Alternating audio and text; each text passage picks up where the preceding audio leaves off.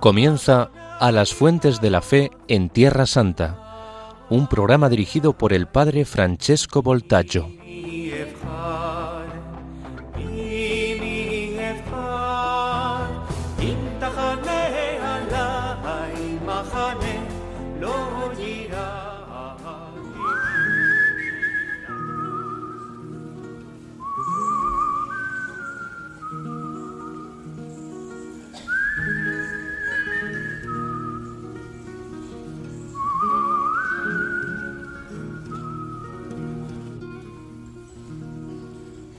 dejé.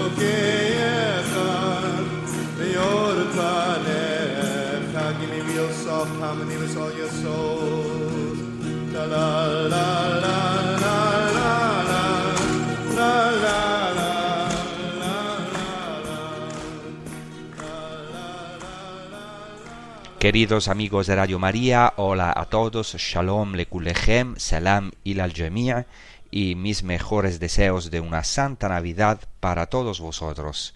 Abrimos esta emisión con un himno judío del rabino Shlomo Karlebach, titulado en hebreo Bargenu Avinu, o sea, bendícenos, Padre nuestro, y recitaba así el canto, bendícenos, Padre nuestro, somos todos como uno a la luz de tu rostro, la luz radiante del rostro del Padre que, para nosotros es el Mesías, Cristo manifestado en la carne, nos ha reconciliado con Dios y con todos los hombres.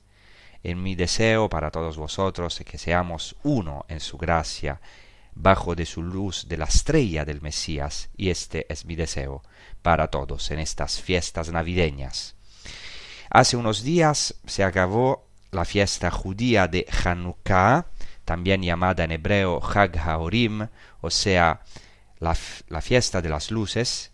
La fiesta de Hanukkah es la fiesta de la dedicación del templo y también se llama fiesta de las luces porque durante ocho días de fiesta los judíos encienden el candelabro que llaman Hanukkah y deben exhibirlo en las ventanas, delante de las puertas, en los lugares públicos, para recordar la luz de la menorá, del candelabro sagrado que brillaba ante el templo de Jerusalén día y noche. Y, y, por supuesto, nosotros estamos en la fiesta de Navidad, que para nosotros es la fiesta de la luz por excelencia, que es el Mesías, que es Cristo, especialmente en estos tiempos oscuros que estamos viviendo. Y hoy quiero hablar del símbolo de la estrella, que es un símbolo mesiánico de gran importancia ya en el Antiguo Testamento y después en la tradición judía, aunque veremos que no es solo un símbolo del Mesías, sino que es un símbolo muy amplio. El Señor también nos habla a través de la creación, de los signos del cielo, y sobre todo nos invita a ser como estrellas que brillan, sosteniendo en alto la palabra de vida, como dice el apóstol. En primer lugar, el símbolo de la estrella y también la realidad de las estrellas aparece al principio de la Biblia.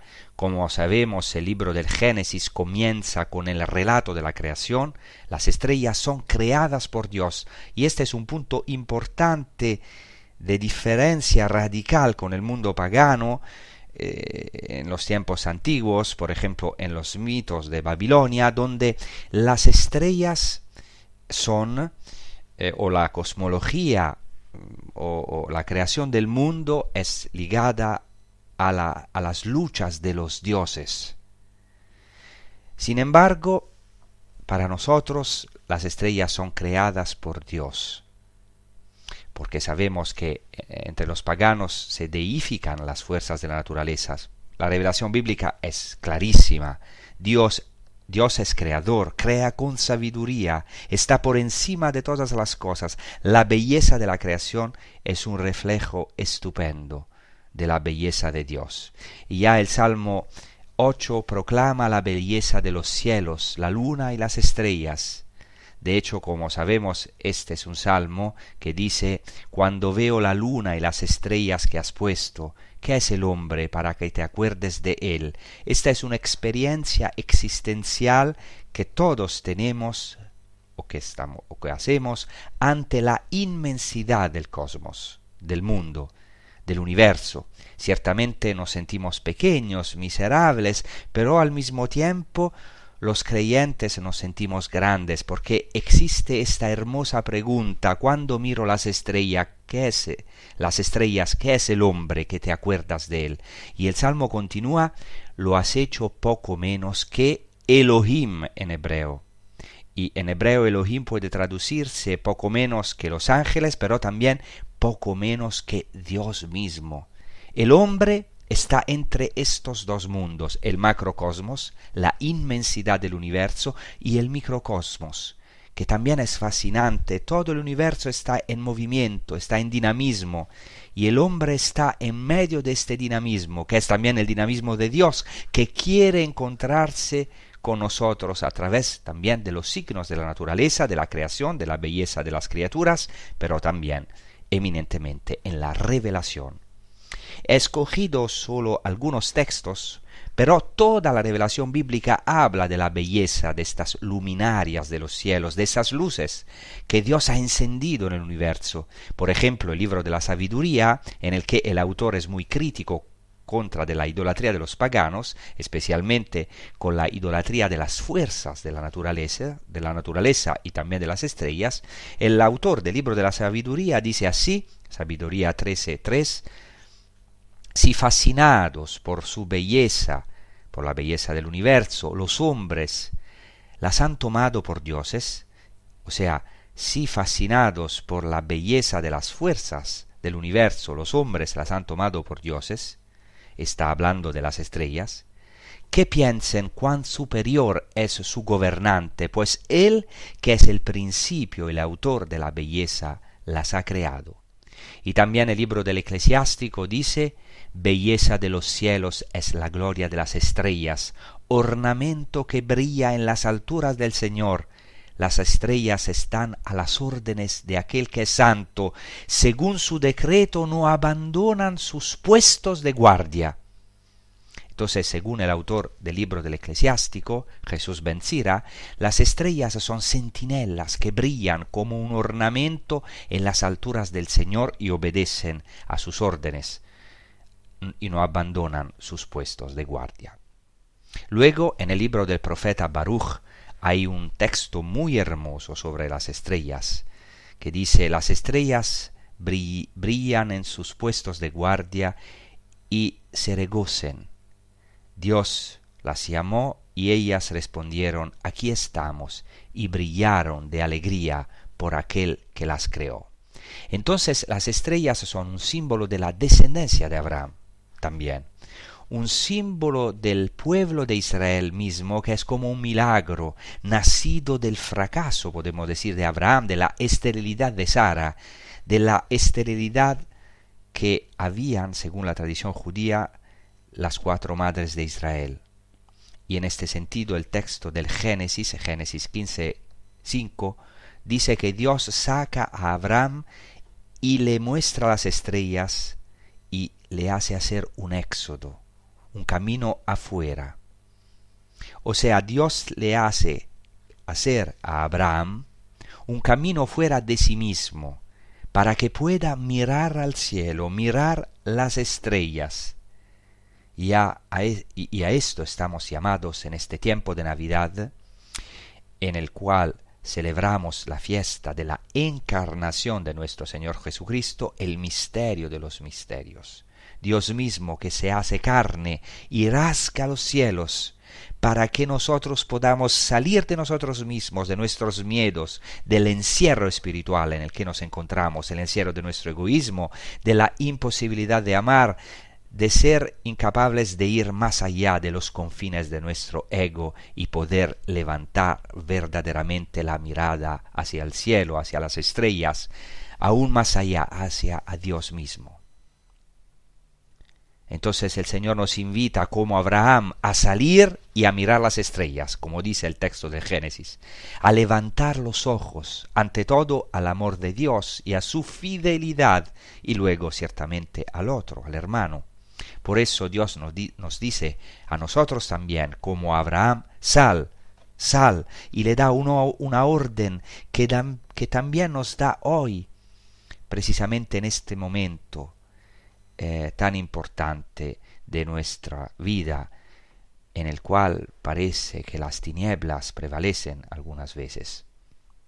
Entonces Dios ordena a Abraham, mira al cielo y cuenta las estrellas, si puedes contarlas así será tu descendencia. Así que Abraham, nuestro padre en la fe, ante esta inmensidad de las estrellas se siente pequeño, pero al mismo tiempo se siente grande, inmenso. De hecho, de sus entrañas ya apagadas, de su vida fracasada, saldrá una descendencia. Es más, saldrá mucho más. Saldrá la descendencia, que ciertamente es el pueblo de Israel, pero también el Mesías, Cristo en el que también nosotros hemos sido acogidos, de modo que también nosotros somos hijos de Abraham, también nosotros somos estas estrellas que ya vio Abraham. Por eso, siempre es importante que levantemos los ojos al cielo y miremos a las estrellas, y no solo a nuestro propio ombligo. Es cierto que la vida muchas veces nos hace encorvarnos, los sufrimientos que experimentamos, la iniquidad de los demás, el, egoísmo de los otros, las dificultades, nuestras cruces, sufrimientos, pero somos como esta mujer encorvada que Jesús quiere y puede levantar. Entonces ya no no estamos condenados a mirar al suelo, estamos llamados a la inmensidad del cielo, del paraíso, a mirar de verdad a las estrellas, especialmente en este tiempo, a tener confianza, a tener esperanza en que Dios es el, eh, en que Dios es el Señor de, toda la historia. Es el Dios de lo imposible y nos conduce de verdad a horizontes inesperados, maravillosos. Es cierto que muchas veces vemos los cielos cerrados, pero Dios tiene el poder de abrirnos los cielos. Por eso, en el libro del Génesis, justo después del sacrificio de Abraham, cuando Abraham por fin puede ver al hijo de la promesa, Isaac, al que ya veía muerto, aunque subió al monte Moria con la confianza de volver con él, porque sabía que Dios era bueno, Dios le renueva esta promesa diciéndole haré que tu, que tu descendencia sea muy numerosa como las estrellas del cielo otra vez. De verdad, no estamos llamados a ser estériles, sino que todos estamos llamados a tener descendencia en Cristo a lo mejor hijos naturales, pero muchos de nosotros tenemos hijos espirituales, personas que están conectadas a nuestro brillo, a nuestra luz, a nuestro resplandor en esta vida.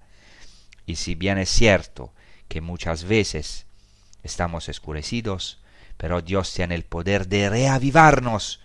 Por eso comencé este episodio recordando la fiesta de Hanukkah en la que los judíos celebran el Nes, el milagro, el milagro de la menorá, del candelabro sagrado, que había sido apagado por Antíoco Epífanes IV en el año 100, 167 a.C., y se reaviva después de tres años, inesperadamente, milagrosamente.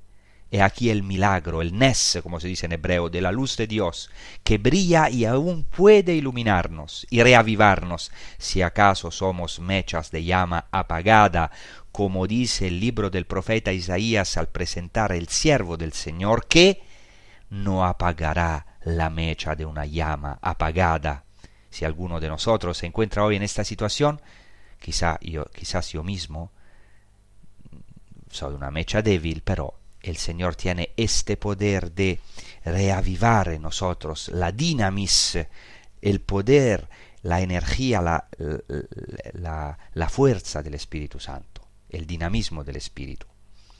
Y sabemos quién es este siervo del Señor para nosotros, es Jesucristo. Él no apagará una mecha con una llama apagada, sino que tiene este poder reavivarnos con el fuego del Espíritu, para permitirnos mirar a la promesa, mirar al futuro con esperanza, como hace Dios con Abraham, que ahora estaba perdido, fracasado, sin esperanza en el futuro. He aquí que estamos destinados a una descendencia tan numerosa como las estrellas del cielo. En nuestra galaxia, en la Vía Láctea, hay más de cien mil millones de estrellas. Es interesante que Dios le diga a Abraham, sal y mira al cielo hacia el cielo. Cuenta las estrellas si puedes contarlas. En la Vía Láctea, solo en nuestra galaxia hay más de cien mil millones de estrellas. Y fijaos que en condiciones óptimas se pueden ver hasta tres mil y cuatro mil estrellas. Pero eso no es todo. Eso es solo una galaxia. Fijaos que hay más de cien mil millones de galaxias en el universo y lo que podemos observar con los instrumentos que hoy tenemos, se cree que son 70 billones de millones de estrellas, un número inmenso y interminable. Y Dios le dice a Abraham, así será tu descendencia, a ver si puedes contarla. Abraham no puede contar su descendencia. Dios abrirá en el vientre estéril de Sara a nosotros mismos porque nosotros también formamos parte de este pueblo, por gracia. Cada uno de nosotros es una estrella preciosa ante Dios. Estamos llamados a gritar, como hemos oído en el libro del profeta Baruch, aquí estamos, y no abandonar nuestros puestos de vigilancia. Como dice el libro del eclesiástico, las estrellas no abandonan sus puestos de vigilancia. No podemos ponernos debajo de la cama, debajo del selemín, como dice Cristo, sino que debemos ponernos en el candelero, sobre todo cuando los tiempos se ponen difíciles. Claro, esto podemos hacerlo por el poder de la gracia por eso necesitamos absolutamente ser iluminados por la luz de Cristo, por la, la estrella del Mesías. Por eso dice el apóstol, Despierta tú que duermes, despierta de entre los muertos, y Cristo te iluminará, te alumbrará.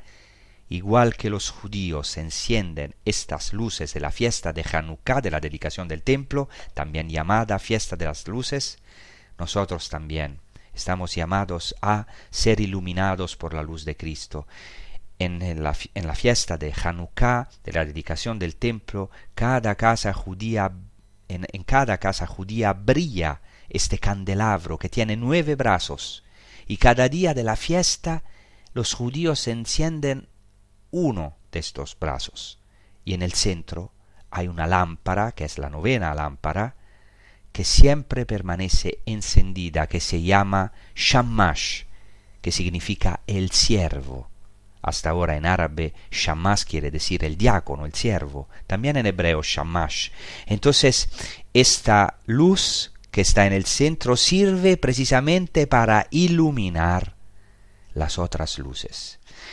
Y ahora queremos eh, meditar sobre todo esto y rezar con un canto cogido del profeta Isaías, una profecía maravillosa que se, que se cumplió en Cristo y, se cumple para nosotros en estos días de Navidad, que es el pueblo que caminaba en las tinieblas. Vamos a rezar con este canto.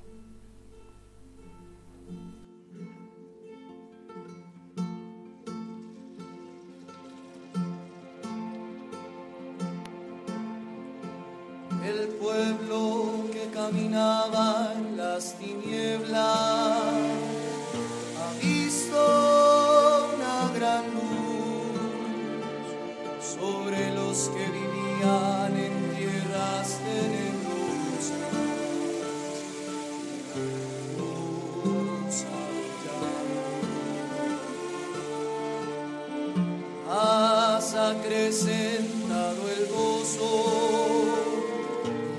hiciste grande la alegría, como se alegran durante la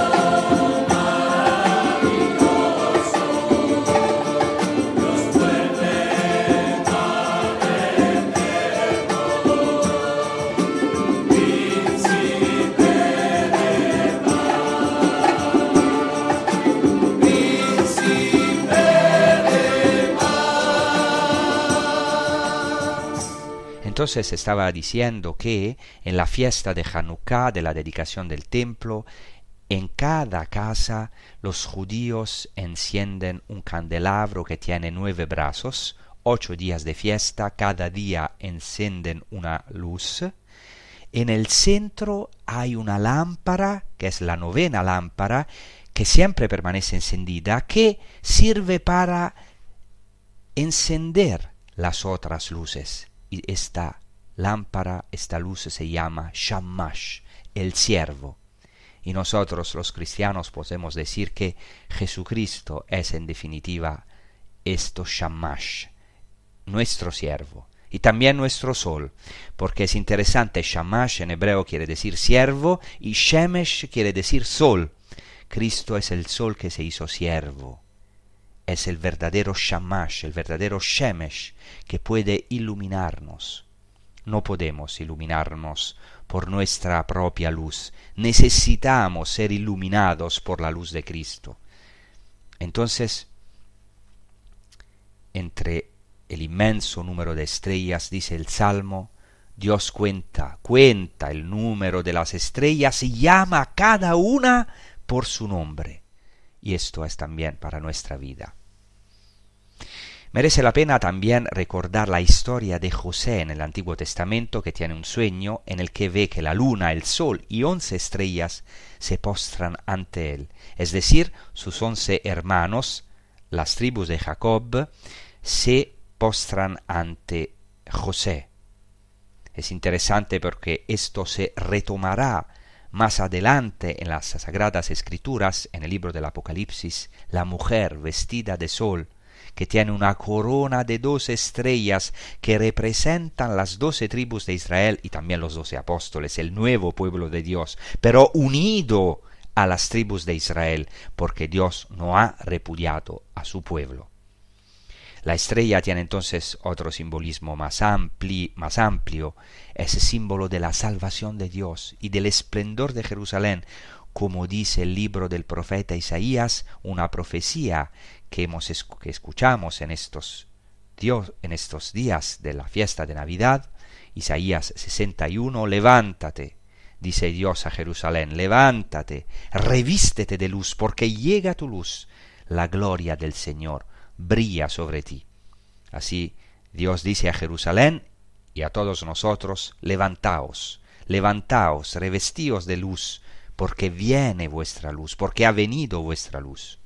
Luego, el libro del profeta Malaquías tiene un maravilloso texto que cierra el Antiguo Testamento según el canon católico de la Escritura, y esta maravillosa profecía es un poco difícil de traducir del hebreo, yo la traduzco así literalmente, Malaquía 3:20, para vosotros saldrá el sol de justicia con rayos benéficos y la curación está en sus alas sabemos que esto se cumplió con Jesucristo. El Benedictus, el cántico de Zacarías, lo dice claramente, un sol naciente vendrá a visitarnos desde lo alto, y esto es una referencia al Mesías, al sol de justicia. Así pues, Jerusalén está llamada a brillar de la luz de Dios, pero este símbolo de la estrella también está vinculado a la resurrección.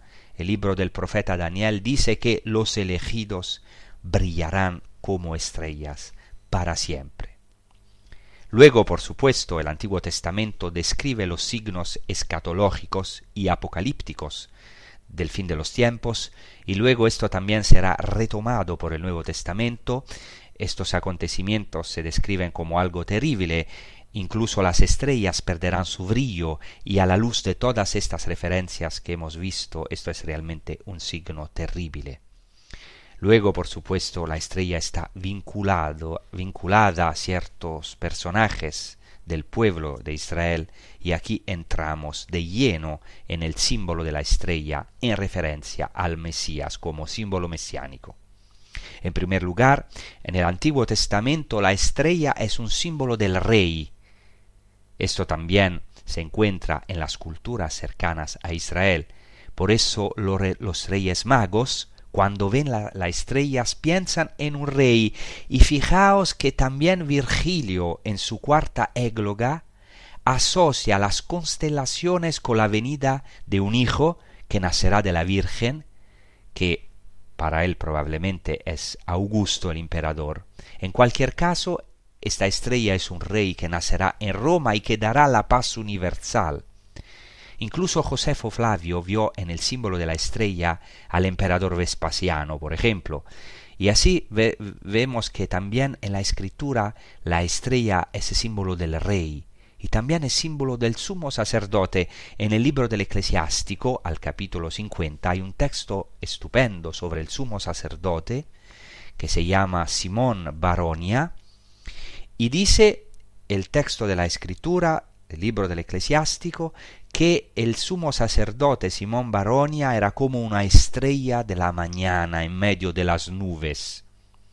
Este texto sobre el sumo sacerdote es muy importante porque aquí el templo de Jerusalén está asociado al cosmos, al universo. Hay un paralelismo entre el templo y el universo, porque el templo es como una copia maravillosa de todo el universo, como la síntesis del universo, porque es el centro del universo. Y luego, ahora vamos a ver la estrella como símbolo del Mesías. eh, el texto más importante y que más influencia ha tenido en la tradición judía y luego por supuesto en la cristiana es un versículo del libro de los números números 24 17 es decir el versículo del oráculo de Balaam que por cierto era un profeta pagano llamado por Josefo Flavio mago podemos decir que fue un profeta mago un rey mago del Antiguo Testamento y este profeta hace una profecía impresionante. Dirá que hermosas son tus tiendas, Israel. Recordamos que Balaam es recordado como el hombre del ojo penetrante, que es también algo a lo que el Señor nos está llamando en este tiempo, a tener un ojo penetrante en medio de estos duros acontecimientos que estamos viviendo, a ver más allá de las nubes, de las apariencias, a ser profetas, a tener discernimiento. Hemos citado hace poco un texto del libro del eclesiástico donde el sumo sacerdote es representado como una estrella de la mañana en medio de las nubes. Y nosotros también estamos llamados a tener este ojo penetrante que ve en la nube oscura, en la noche ve la acción de Dios. Y así Balaam en un pueblo errante en el desierto, que vive en tiendas, ve algo que nadie puede ver. Y así dice esta profecía, números 24, 17, lo veo, pero no ahora, lo contemplo, pero no de cerca. De Jacob nace una estrella y de Israel un cetro. Este texto es aún más fuerte en hebreo porque dice literalmente una estrella ha caminado desde Jacob. Y luego dice un cetro ha surgido de Israel. Pero también se puede traducir a ha resucitado de Israel, porque aquí se utiliza el verbo lacum, que quiere decir surgir, pero también resucitar. Podemos traducir así el versículo, una estrella ha caminado de Jacob, un cetro se ha levantado de Israel. Es muy interesante la palabra cetro, que en hebreo es shevet, que significa cetro pero también tribu. Y aquí volvemos a lo que decíamos, porque Dios le promete a Abraham una descendencia más numerosa que las estrellas del cielo. Y hay una estrella que brilla más que todas, que también viene de una tribu, que es la tribu de Judá, que es un cetro, que es un hombre.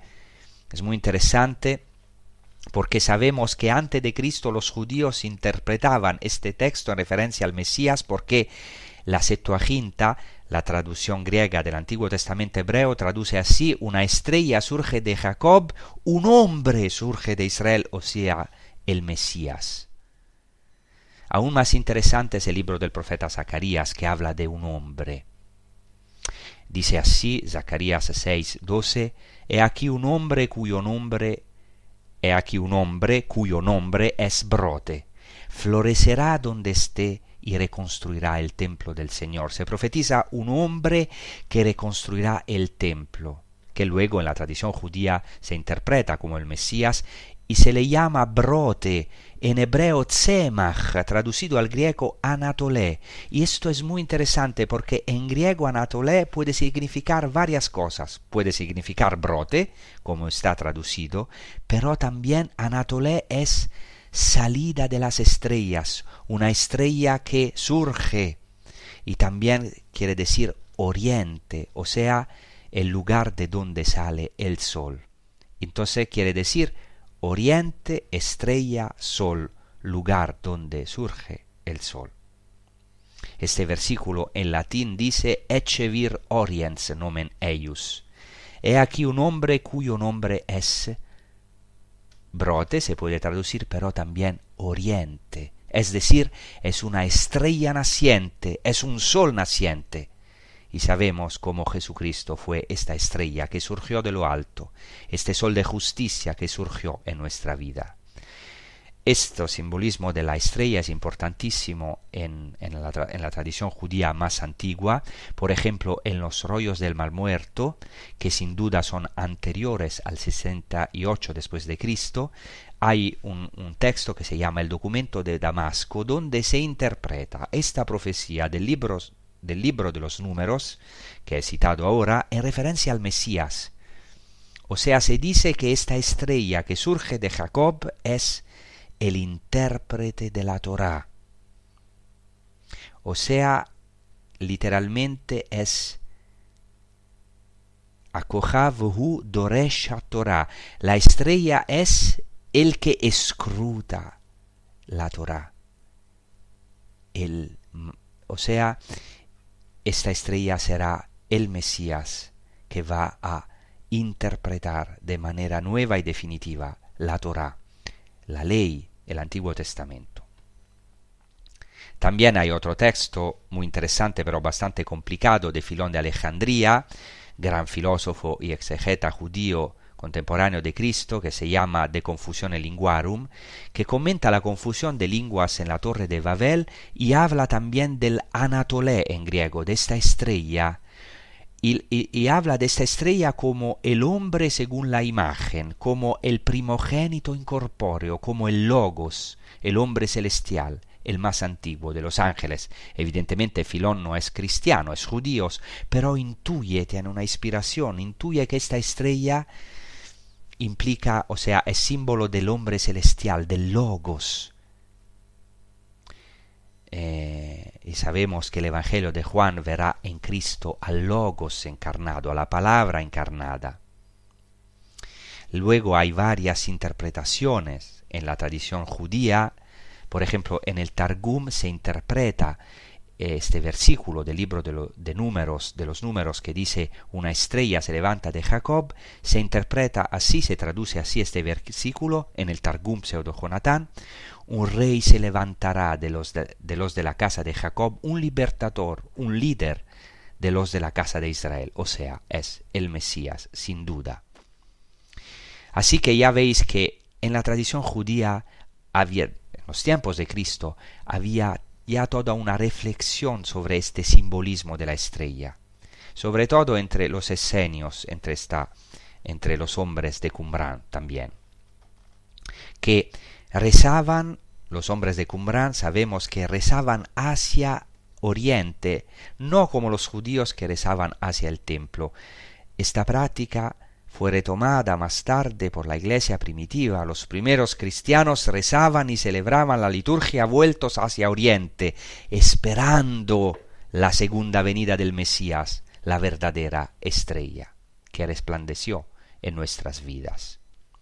Esto también es importante para nosotros hoy, en este momento en el que muchos de nosotros estamos desorientados, desorientados por el miedo al futuro, por las enormes condiciones de, sufrimiento del presente que estamos viviendo, y estamos llamados a volvernos hacia Oriente, a orientarnos, a ver esta estrella, igual que los magos que vieron la estrella que nacía en Oriente. No es casualidad que los magos vinieran de Oriente. Cristo nace en nuestro oriente, viene de oriente, nace de la noche, por, por eso a Cristo se le llama en el Nuevo Testamento, en el Apocalipsis, la estrella de la mañana. Este símbolo era tan importante que incluso después de Cristo, en el tiempo de Rabbi Akiva, en el segundo siglo después de Cristo, el, eh, mismo Rabbi Akiva eh, pensará que el Mesías será un individuo llamado Bar Kochba, el hijo de la estrella, Bar Kochba quiere decir hijo de la estrella, que se sublevará contra los romanos. Entonces este simbolismo continuó y continúa, sigue en el judaísmo, con resonancias impresionantes en referencia a la menorá del templo. Entonces ahora vamos a rezar con un canto que es el canto de Balaam justamente eh, eh, se va a cantar y vamos a rezar con esta profecía maravillosa que se ha cumplido en nuestra vida, precisamente en la Navidad y después en toda la vida de Cristo, una estrella surge de Jacob. Vamos a rezar con este canto.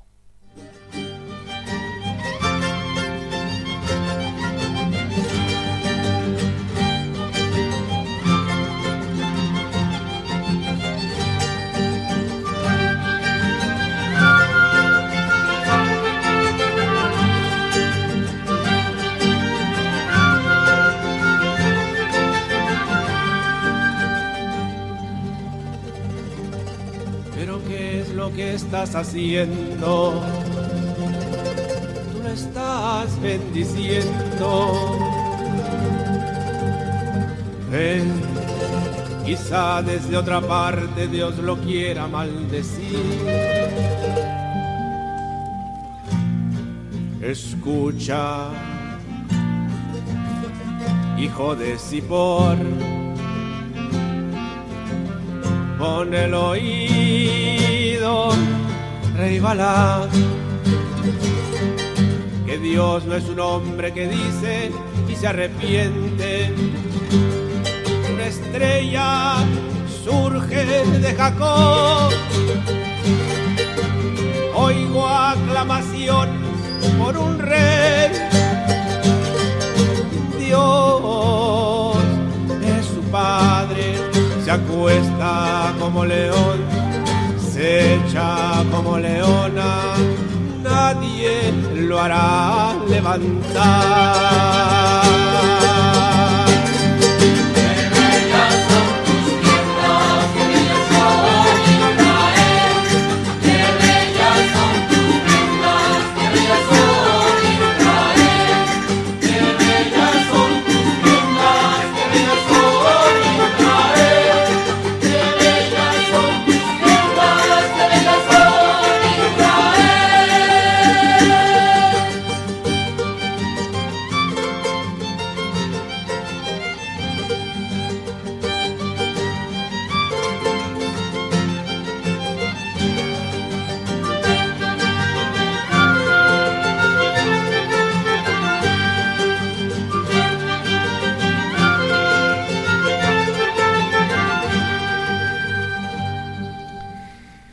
Los judíos dan gran importancia a la menorá del templo, como expliqué en la primera parte de, este episodio, en el santo candelabro que antes de la destrucción del templo, en el 70 después de Cristo, brillaba día y noche delante del santo de los santos.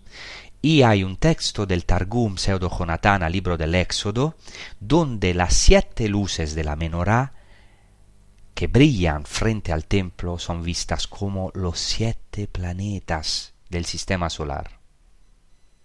Otro versículo del Targum Pseudo Jonatán, Éxodo 44, dice que estas siete luces de la menorá que brillan ante el templo representan los siete planetas. Así que confirma lo que decía antes de que el templo es como una síntesis del cosmos, del universo, pero estos siete planetas también representan a los justos que iluminan el mundo con sus méritos. Así podemos ver cómo todo se resume en el templo. Por tanto, las luces de la menorá son símbolo de los siete planetas, de la belleza, del brillo del universo y también son símbolo de los justos que iluminan el mundo, y esto será recogido por el Nuevo Testamento. San Pablo invita a los cristianos eh, de Filipi de brillar como estrellas en el mundo. Y así, al final de este episodio, llegamos al clímax, es decir, al culmen, al Nuevo Testamento. Eh, especialmente, claro, la visita de los magos, de los reyes magos que ven aparecer a la estrella. En el Evangelio de Mateo los magos dicen, vimos aparecer su estrella y vinimos a adorarle. Y esta estrella les conduce hasta Belén. Pero en cierto momento del Evangelio esta estrella desaparece y es muy interesante porque es precisamente lo que ocurre también en nuestra vida a menudo nuestra estrella se oscurece. No vemos ya la presencia de Dios, pero va a reaparecer en el momento oportuno. Entonces he dedicado todo un, episodio a la visita de los Reyes Magos, por eso no me voy a alargar, pero dice el Evangelio de Mateo que los Reyes Magos al ver esa estrella sintieron gran alegría, porque al fin y al cabo la verdadera estrella es Cristo, que es este Kohav, como se dice en hebreo, la estrella que ha surgido en nuestras vidas. Por eso, en el libro del Apocalipsis hay un texto maravilloso, que ahora en todo este trasfondo podemos entender más profundamente. Y, la Biblia termina con esta misma declaración de Jesucristo que dice Apocalipsis 22, 16, Yo soy la raíz y la semilla de David, la estrella radiante de la mañana. Mirad, mirad cómo este texto une todo lo que hemos dicho. La raíz, es decir, el retoño, el brote. Hemos dicho en griego que eh, Anatolé quiere decir brote y también estrella. Y entonces dice Jesucristo, yo soy la raíz, el retoño, la semilla de David y por tanto también la descendencia. Hemos hablado que las estrellas son la descendencia de Abraham y termina diciendo yo soy la estrella radiante de la, de la mañana. Por eso inmediatamente después hay esta maravillosa invocación. El espíritu y la esposa dicen ven y quien hoy y quien oye repite ven. Y esta es la iglesia que, iluminada por esta estrella que es Cristo, grita Maranatá, ven Señor Jesús. Y precisamente lo que hemos gritado en, gritado en este tiempo de Adviento y pedimos en esta Navidad para nosotros y para el mundo, ven Señor Jesús, que esta estrella brillante pueda iluminar de verdad y pueda darnos estos ojos penetrantes que nos hacen ver más allá, más allá, más allá. Esa es una promesa que se hace desde el principio en el libro del Apocalipsis y es una de las promesas más hermosas que el ángel de la iglesia hace a la iglesia, a la comunidad. Dice así Apocalipsis 2, al vencedor que guarde mis obras hasta el fin, yo le daré la estrella de la mañana. Este símbolo de la estrella de la mañana es Jesucristo mismo. Y luego tenemos dos textos fundamentales de los apóstoles, el primero de la carta de Pablo a los filipenses, donde hay una invitación que se aplica a todos nosotros. Hacedlo todo sin murmuraciones y sin vacilaciones, para ser irreprensibles y puros hijos inocentes de Dios en medio de una generación malvada y perversa. En medio de, de ellos brillad como estrellas en el mundo, manteniendo en alto la palabra de vida. A esto estamos llamados, y a esto nos invita también Pedro en su carta, en su segunda carta, cuando dice Hacéis bien en volver vuestros ojos a la palabra de los profetas, hasta que el lucero del alba salga en vuestros corazones. Bueno, ahora, antes de acabar este episodio, quiero recordaros algo de muy importante, recordaros que Radio María España, como todas las radios, yo también eh, hago emisiones en Radio María Italia, entonces, como todas las Radio María del mundo, y esto es maravilloso, Radio María España se sostiene únicamente con donativos de sus oyentes. Por eso no, no, no, hace business, no hace publicidad. Pero si queremos que siga adelante y, que, que podáis seguir escuchando programas como este o otros más, más lindos, necesitamos vuestra ayuda, la ayuda de todos. Entonces vamos a escuchar unas palabras que nos recuerdan precisamente este, esta misión que tiene Radio María y también nuestra misión. Gracias. Estamos celebrando que el Hijo Eterno de Dios, encarnado en el seno de María y nacido en un pesebre, se ha hecho nuestro hermano para llevar a todos los hombres a su auténtica morada, el corazón del Padre. Vayamos todos a Belén y ayudemos a los hombres que no conocen a Jesús a encontrar el camino al portal. Es lo que intenta hacer Radio María, ser como la estrella que guió a los magos hacia el Salvador, y para ello necesita la colaboración de todos, que pedimos especialmente en este tiempo navideño, vuestra oración, compromiso voluntario y donativos.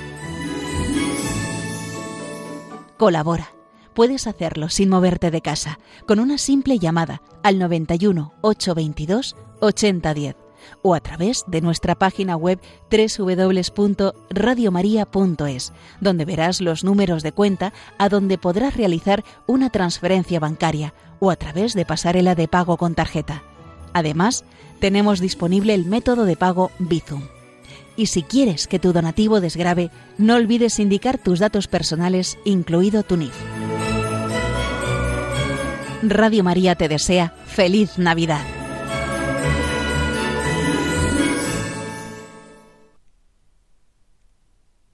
Entonces, queridos amigos, los padres de la Iglesia han profundizado en este maravilloso simbolismo de la estrella, empezando por los primeros padres. Por ejemplo, en el protoevangelio apócrifo de Santiago, los magos dicen esta frase, vimos una estrella muy grande que brillaba entre las estrellas y les hacía sombra, es decir, que esta estrella del Mesías hacía sombra a todas las estrellas. Y después hay tantos textos, San Justino, San Ireneo, hasta Orígenes. Así que realmente este símbolo vuelve una y otra vez, y incluso entonces en algunos apócrifos, cuya datación no conocemos bien, que son los oráculos sibilinos, se dice cuando una estrella parecida al sol aparezca por su esplendor viniendo del cielo en medio de nuestros días, entonces tendrá lugar la venida oculta del Verbo del Altísimo, trayendo carne semejante a los mortales. Y luego, por supuesto, los padres han comentado mucho los textos que hemos eh, leído eh, por ejemplo, el libro de los números, una estrella saldrá de Jacob, y luego la profecía de Zacarías, he aquí un hombre, oriente es su nombre. Y así que en este tiempo todos estamos llamados a levantar los ojos al cielo, a esperar de verdad esta estrella. No es una estrella física, sino que es una estrella que quiere brillar en nuestros corazones, que quiere iluminarnos, el sol de justicia. Por eso rezamos cada día en el Benedictus, un sol naciente vendrá a visitarnos desde lo alto, que se puede traducir también una estrella naciente viene de lo alto. Y, eh, y esto de verdad se cumplió en Cristo. La estrella naciente vino de lo alto y brilló en la debilidad de un niño, como dice el Evangelio de Mateo, Mateo 2.9, la estrella se posó en el lugar donde estaba el niño. Entonces, qué maravilla la gloria de Dios brilla en la debilidad, de nuestra debilidad. Dios, que es el Todopoderoso, se hace débil, entre comillas, se hace carne, para mostrarnos que incluso en nosotros, en nuestras debilidades, en nuestras imposibilidades, en nuestro sentirnos algunas veces perdidos y desorientados, es precisamente allí donde brilla la gloria de Dios, donde brilla la luz del Mesías. Abrámonos a esta estrella del Mesías que viene a iluminarnos. Despertemos del sueño, resucitemos con Cristo, porque una estrella salió de Jacob, un cetro se ha levantado de Israel. Este cetro es un hombre, es el sol que nos ilumina, sin el cual perdemos el sentido de los acontecimientos, de la historia, perdemos el oriente. Por eso si tal vez estamos desorientados por las noticias y los rumores que nos rodean, por los temores, todos estamos llamados a mantenernos firmes en nuestro lugar de guardia, a dejarnos iluminar como esos planetas resplandecientes, como esos justos de los que habla la tradición judía, justos no de nuestra justicia, sino de la justicia que viene del Mesías, de la luz que viene de él. Dejémonos iluminar. Cierto, es cierto, tal vez somos pequeños, somos como la luna, que es solo tierra y polvo, pero puede brillar verdaderamente de modo maravilloso cuando es iluminada por el sol. Por eso, de hecho, la iglesia es llamada Lumen Gentium. Y de esta parábola de la luna toma su afirmación inicial tan importante el Concilio Vaticano II, que llama a la iglesia luz de los pueblos, luz de los gentiles, lumen gentium, lumen gentium, que no brilla con luz propia, porque todos somos tierra, sino que brilla y está llamada a brillar reflejándose en el rostro radiante de su Señor. Muchas gracias y os deseo una buena prosecución con los programas de Radio María y feliz Navidad a todos.